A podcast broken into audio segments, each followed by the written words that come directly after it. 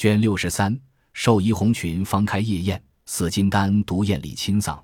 话说宝玉回至房中洗手，因与袭人商议，晚间吃酒，大家取乐，不可拘泥。如今吃什么好？早说给他们备办去。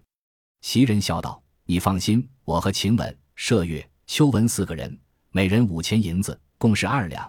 方官、碧痕、春燕、四儿四个人，每人三千银子。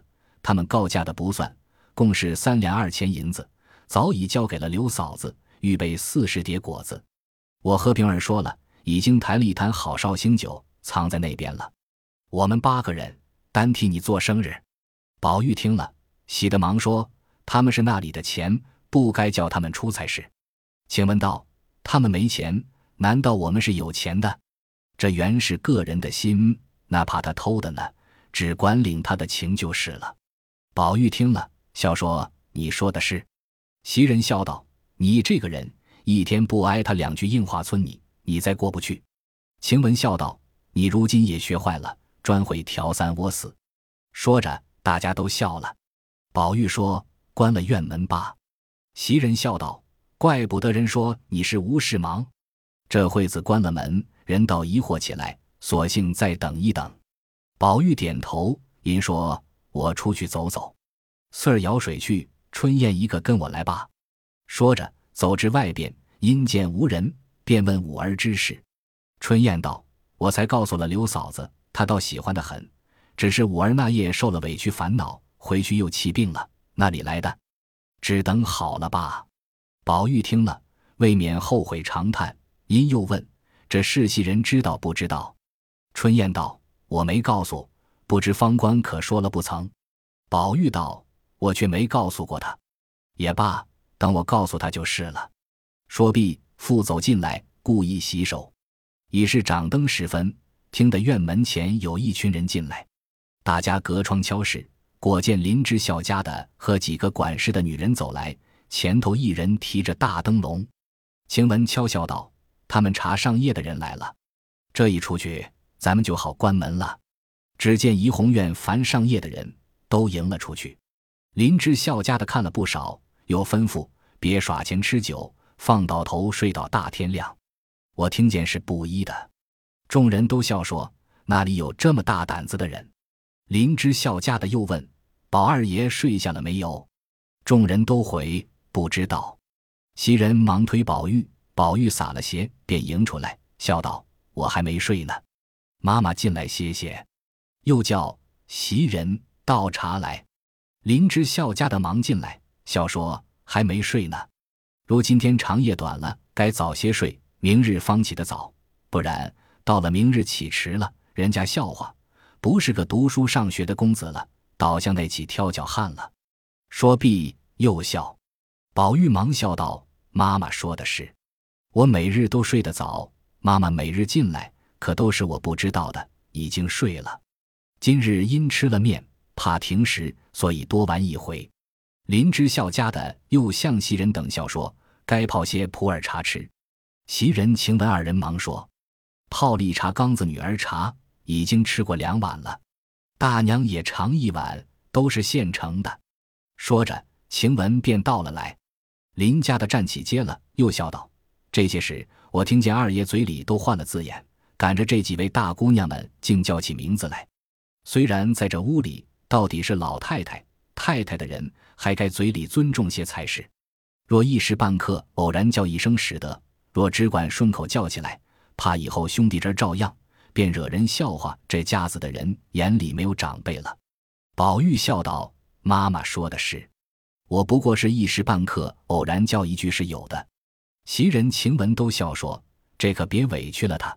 直到如今，他和姐姐没离了嘴，不过玩的时候叫一声半声名字，若当着人，却是何仙一样。”林之孝家的笑道：“这才好呢，这才是读书之礼的。”越自己谦逊，越尊重。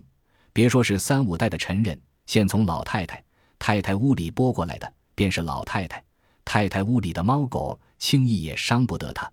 这才是受过调教的公子行事。说毕，吃了茶，便说：“请安歇吧，我们走了。”宝玉还说：“再歇歇。”那林之孝家的已带了众人又查别处去了。这里晴雯等忙命关了门，进来笑说：“这位奶奶那里吃了一杯来了，烙三刀似的，又排场了我们一顿去了。”麝月笑道：“他也不是好意的，少不得也要常提着心儿，也提防着怕走了大侄儿的意思。”说着，一面摆上酒果。袭人道：“不用高桌，咱们把那张花梨圆炕桌子放在炕上坐，又宽绰又便宜。”说着，大家果然抬来。麝月和穗儿那边去搬果子，用两个大茶盘做四五次方搬运了来。两个老婆子蹲在外面火盆上筛酒。宝玉说：“天热，咱们都脱了大衣裳才好。”众人笑道：“你要脱，你脱，我们还要轮流安息呢。”宝玉笑道。这一安息就要到五更天了，知道我最怕这些俗套，在外人跟前不得已的，这会子还怄我就不好了。众人听了，都说依你。于是先不上座，且忙着卸妆宽衣，一时将正装卸去，头上只随便挽着嘴儿，身上皆是长裙短袄。宝玉只穿着大红棉纱小袄，下面绿绫淡墨夹裤，散着裤脚。系着一条汗巾，靠着一个各色玫瑰芍药花瓣装的玉色夹纱新枕头，和方官两个鲜花卷。当时方官满口嚷热，只穿着一件玉色红青驼绒三色缎子拼的水田小夹袄，束着一条柳绿汗巾，底下是水红撒花夹裤，也散着裤腿，头上齐额编着一圈小辫，总归至顶心，结一根粗辫，拖在脑后。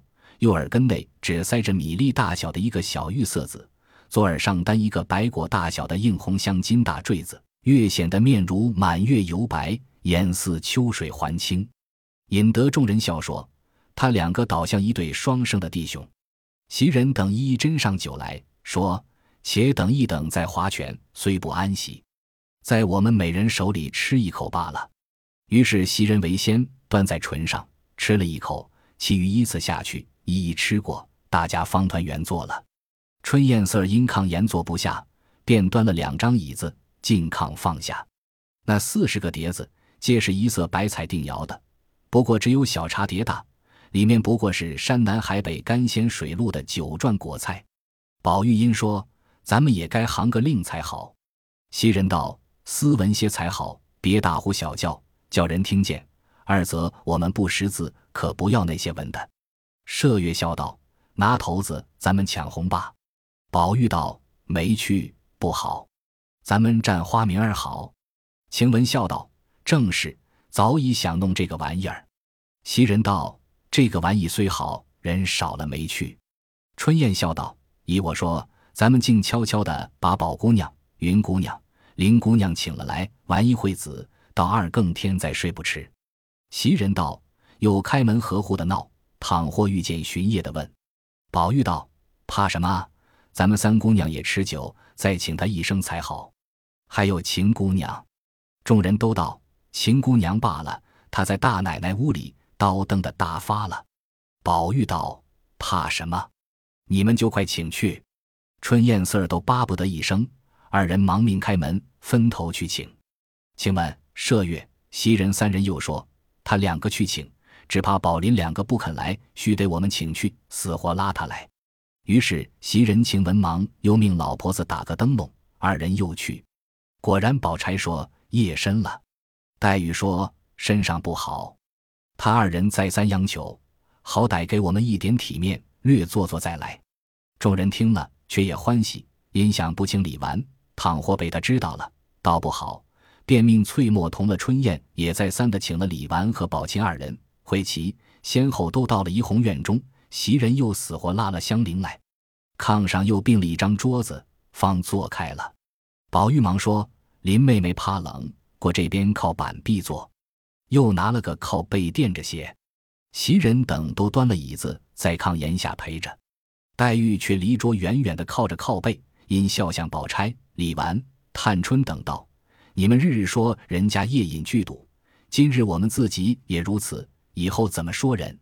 李纨笑道：“有何妨碍？一年之中，不过生日节间如此，并没夜夜如此，这倒也不怕。”说着，晴雯拿了一个竹雕的签筒来，里面装着象牙花名签子，摇了一摇，放在当中。又取过头子来，盛在盒内，摇了一摇，揭开一看，里面是六点，数至宝钗。宝钗便笑道：“我先抓，不知抓出个什么来。”说着，将桶摇了一摇，伸手撤出一签，大家一看，只见签上画着一只牡丹，提着“艳冠群芳”四字，下面又有捐的小字，一句唐诗，倒是认识无情也动人。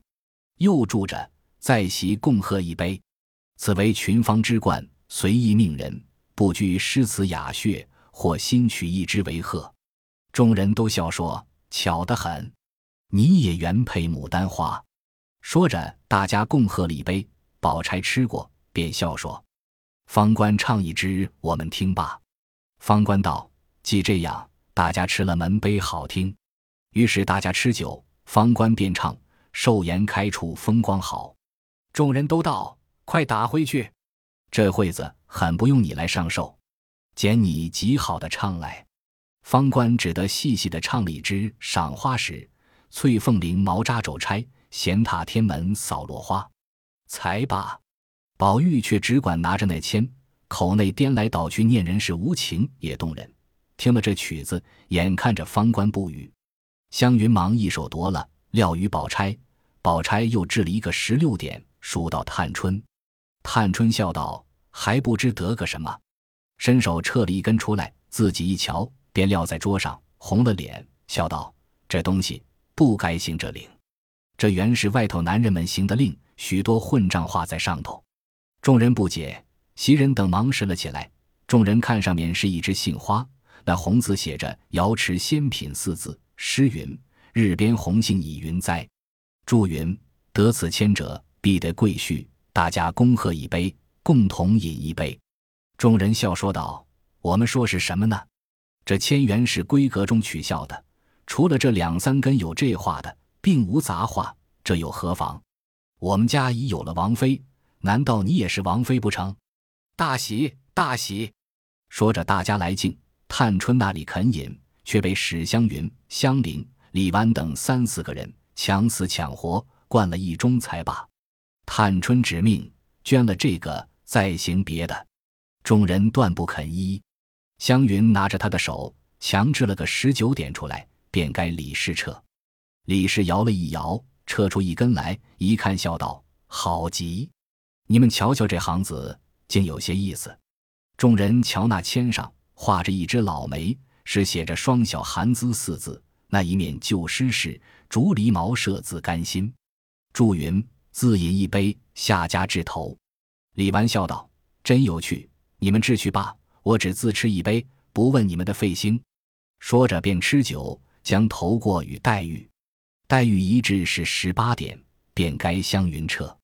湘云笑着，旋拳鲁袖的，伸手撤了一根出来。大家看时，一面画着一只海棠，提着“香梦沉酣”四字。那面诗道是：“只恐夜深花睡去。”黛玉笑道：“夜深二字改十两两个字。”众人便知他打去白日间湘云醉眠的事，都笑了。湘云笑指那自行船与黛玉看，又说：“快坐上那船家去罢，别多说了。”众人都笑了。因看祝云、纪云香梦沉酣，撤此签者不便饮酒，只令上下两家各饮一杯。湘云拍手笑道：“阿弥陀佛，真真好签。恰好黛玉是上家，宝玉是下家，二人斟了两杯，只得要饮。宝玉先饮了半杯，瞅人不见，递与方官，方官即便端起来一仰薄喝了。黛玉只管和人说话，将酒全折在漱盂内了。湘云便抓起头子来一掷个九点，数去该麝月，麝月便撤了一根出来，大家看时。上面是一只图范花，提着“韶华盛极”四字，那边写着一句旧诗，倒是开到图记花市了。祝云在席各饮三杯送春。麝月问怎么讲，宝玉皱眉，忙将签藏了，说：“咱们且喝酒。”说着，大家吃了三口，已充三杯之数。麝月一至个十点，该香菱，香菱便撤了一根并蒂花。提着连春绕瑞，那面写着一句旧诗，倒是“连理枝头花正开”。祝云共喝彻者三杯，大家陪饮一杯。香菱便又制了个六点，该黛玉。黛玉默默的想到，不知还有什么好的被我撤着方好。一面伸手取了一根，只见上面画着一只芙蓉花，提着“风露清愁”四字，那面一句旧诗，倒是“莫怨东风当自嗟”。祝云：“自饮一杯，牡丹陪饮一杯。”众人笑说：“这个好极，除了他，别人不配做芙蓉。”黛玉也自笑了，于是饮了酒，便制了个二十点，该着袭人。袭人便伸手取了一支出来，却是一只桃花，提着“武陵别景”四字，那一面写着旧诗，倒是“桃红又见一年春”。祝云：“杏花陪一盏，座中同耕者陪一盏，同姓者陪一盏。”众人笑道。这一回热闹有趣，大家算来，香菱、晴雯、宝钗三人皆与他同庚，黛玉与他同尘，只无同姓者。方官忙道：“我也姓花，我也陪他一盅。”于是大家斟了酒。黛玉因向探春笑道：“命中该招贵婿的，你是杏花，快喝了，我们好喝。”探春笑道：“这是什么话？大嫂子顺手给他一巴掌。”李纨笑道。人家不得贵婿，反挨打，我也不忍的。众人都笑了。袭人才要至，只听有人叫门，老婆子忙出去问时，原来是薛姨妈打发人来了接黛玉的。众人因问几更了，人回二更以后了，钟打过十一下了。宝玉犹不信，要过表来瞧了一瞧，已是子初二刻时分了。黛玉便起身说：“我可长不住了，回去还要吃药哩。”众人说：“也都该散了。”袭人、宝玉等还要留着众人。李纨、探春等都说：“夜太深了，不像，这已是破格了。”袭人道：“既如此，每位再吃一杯再走。”说着，晴雯等已都斟满了酒，每人吃了，都命点灯。袭人等都送过沁芳亭河那边，方回来，关了门，大家父又行起令来。袭人等又用大钟斟了几盅。用盘子攒了各样果菜与地下的老妈妈们吃，彼此有了三分酒，便划拳吟唱小曲儿。那天已四更时分，老妈妈们一面明吃，一面暗偷，酒缸已罄，众人听了，方收拾灌树睡觉。方官吃得两腮胭脂一般，眉梢眼角添了许多风韵，身子涂不得，便睡在袭人身上，说：“姐姐，我心跳得很。”袭人笑道：“谁叫你尽力灌呢？”春燕四儿也图不得，早睡了。晴雯还只管叫。宝玉道：“不用叫了，咱们且胡乱歇一歇。”自己便枕了那红香枕，身子一歪就睡着了。袭人见方官醉得很，恐闹他唾酒，只得轻轻起来，就将方官扶在宝玉之侧，由他睡了，自己却在对面榻上倒下。大家黑甜一觉，不知所知。及至天明，袭人睁眼一看。只见天色精明，忙说：“可迟了。”向对面床上瞧了一瞧，只见方官头枕着炕沿上，睡犹未醒，连忙起来叫他。宝玉已翻身醒了，笑道：“可迟了。”因又推方官起身，那方官坐起来，又发正揉眼睛。袭人笑道：“不害羞，你吃醉了，怎么也不捡地方乱挺下了？”方官听了，瞧一瞧，方知是和宝玉同榻。忙笑的下地来说：“我怎么吃的不知道了？”宝玉笑道：“我竟也不知道了。若知道，给你脸上抹些黑墨。”说着，丫头进来伺候梳洗。宝玉笑道：“昨日有扰，今日晚上我还席。”袭人笑道：“罢罢罢，今日可别闹了，再闹就有人说话了。”宝玉道：“怕什么？不过才两次罢了。”咱们也算会吃酒的了，那一坛子酒怎么就吃光了？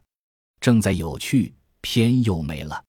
袭人笑道：“原要这样才有趣，比智性尽了，反无后味。昨日都好上来了，请问连嫂也忘了。我记得他还唱了一个曲儿。”四儿笑道：“姐姐忘了，连姐姐还唱了一个呢。在席的谁没唱过？”众人听了，俱红了脸，用两手握着，笑个不住。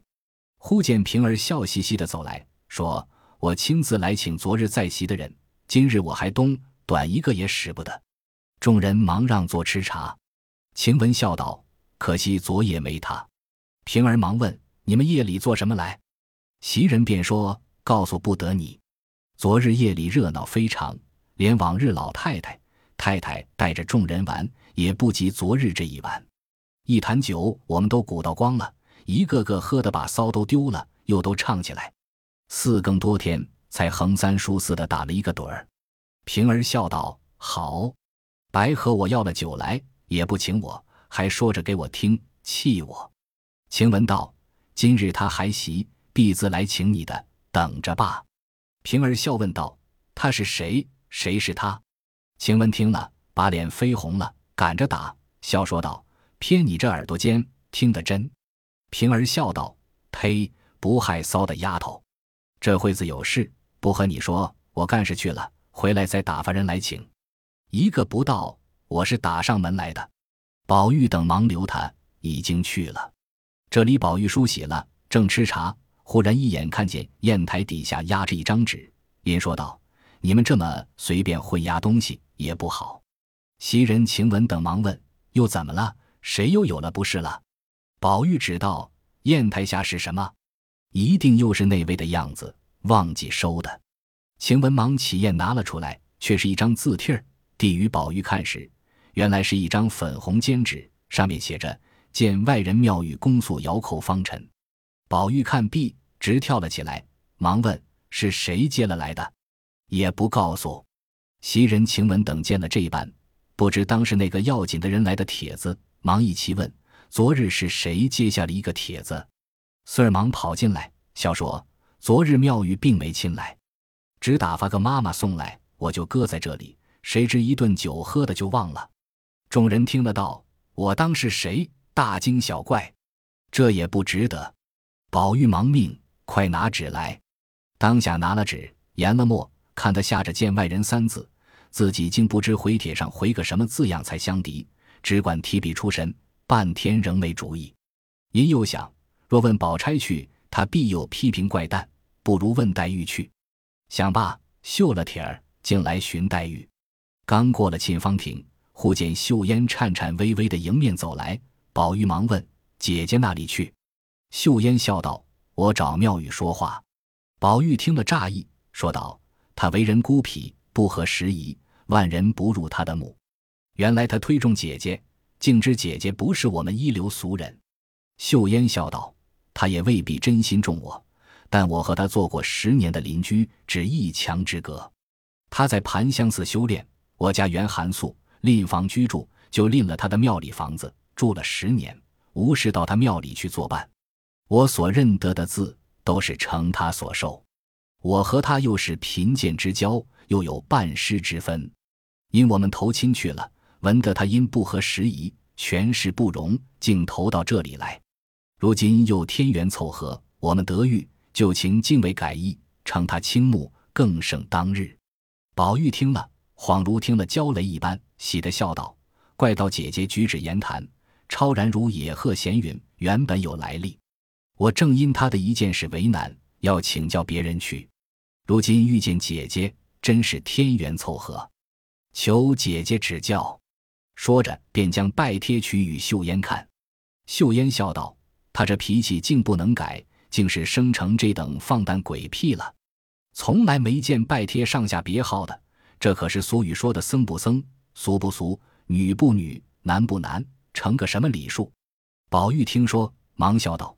姐姐不知道，他原不在这些人中算。他原是世人意外之人，因娶了我是个些微有知识的，方给我这帖子。我因不知回什么字样才好，竟没了主意，正要去问林妹妹，可巧遇见了姐姐。秀烟听了宝玉这话，且只管用眼上下细细打量了半日，方笑道：“怪道俗语说的闻名不如见面，又怪不得妙玉竟下这帖子给你，又怪不得上年竟给你那些梅花。”既连他这样，少不得我告诉你缘故。他常说，古人中自汉、晋、五代、唐、宋以来，皆无好诗，只有两句好。说道：纵有千年铁门剑，终须一个土馒头。所以他自称剑外之人。又常赞文是庄子的好，故又或称为鸡人。他若帖子上是自称鸡人的，你就还他个世人；鸡人者，他自称是鸡灵之人，你签自己乃世人扰扰之人，他便喜了。如今他自称剑外之人，是自卫倒于铁剑之外了，故你如今指下剑内人，便合了他的心了。宝玉听了，如醍醐灌顶，哎呦了一声，方笑道：“怪到我们家庙说是铁剑寺呢，原来有这一说。姐姐就请。”让我去写回帖。秀烟听了，便自往龙翠庵来。宝玉回房写了帖子，上面只写：“剑内人宝玉勋木谨拜几字，亲自拿了到龙翠庵，只隔门缝投进去，便回来了。因饭后平儿还喜，说红香圃太热，便在余音堂中摆了几席新酒佳肴。可喜尤氏又带了佩凤、斜鸾二妾过来游玩。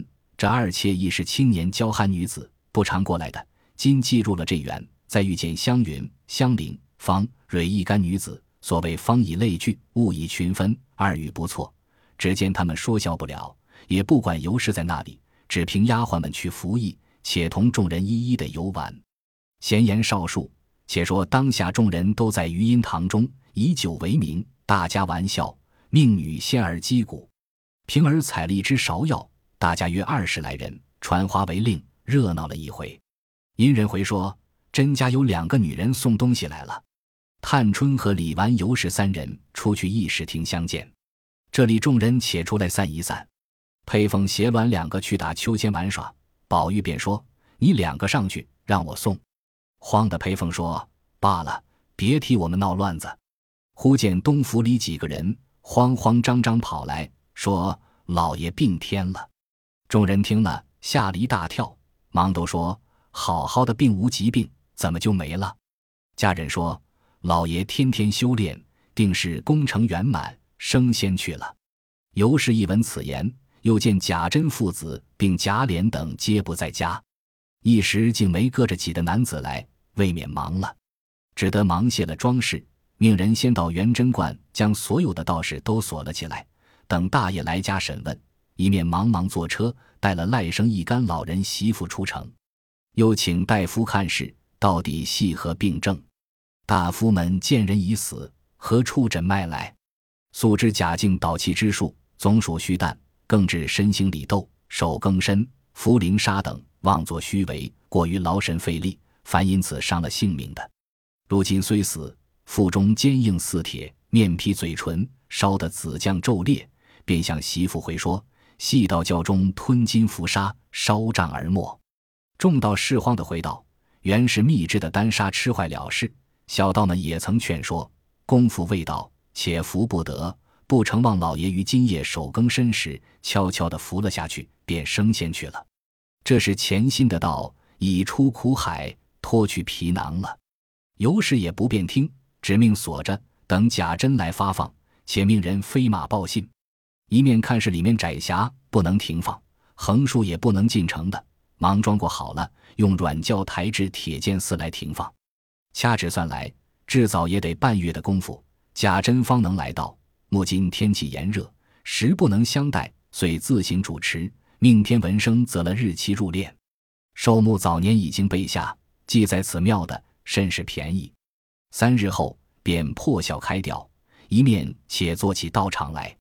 因那边荣府中凤姐出不来，李纨又照顾姐妹。宝玉不识事体，只得将外头事务暂托了几个家中二等管事人：贾兄、贾光、贾恒、贾英、贾昌、贾玲等各有执事。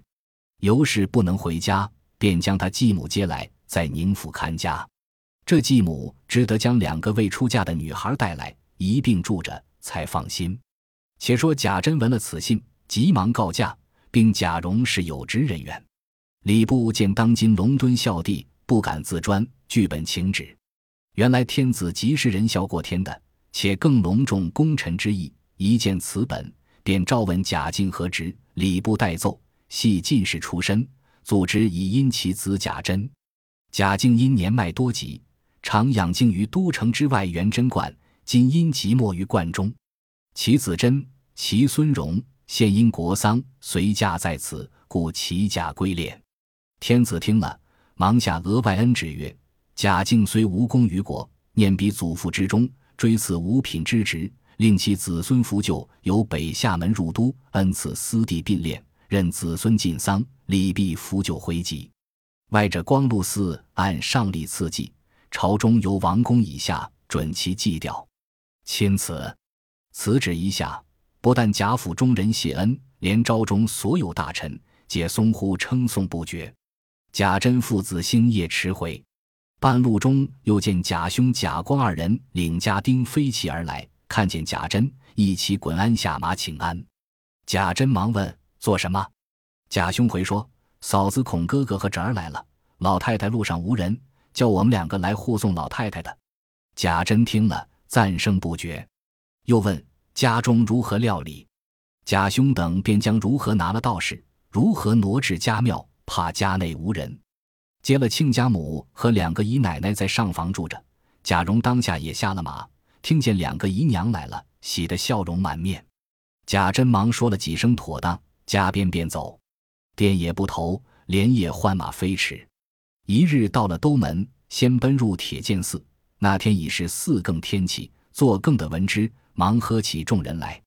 贾珍下了马，和贾蓉放声大哭，从大门外便跪爬进来，只关前齐嗓泣血，直哭到天亮，喉咙都哭哑了方住。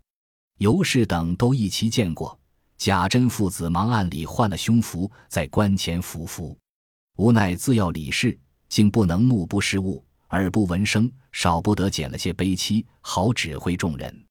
因将恩旨背述给众亲友听了，一面先打发贾蓉家中来料理停灵之事。贾蓉巴不得一声儿，便先骑马跑来，到家忙命前听收桌椅，下隔扇，挂销幔子，门前起鼓手棚、牌楼等事，又忙着进来看外祖母两个姨娘。原来有老安人年高喜睡，常常歪着。他二姨娘、三姨娘都和丫头们做活计，见他来了，都倒烦恼。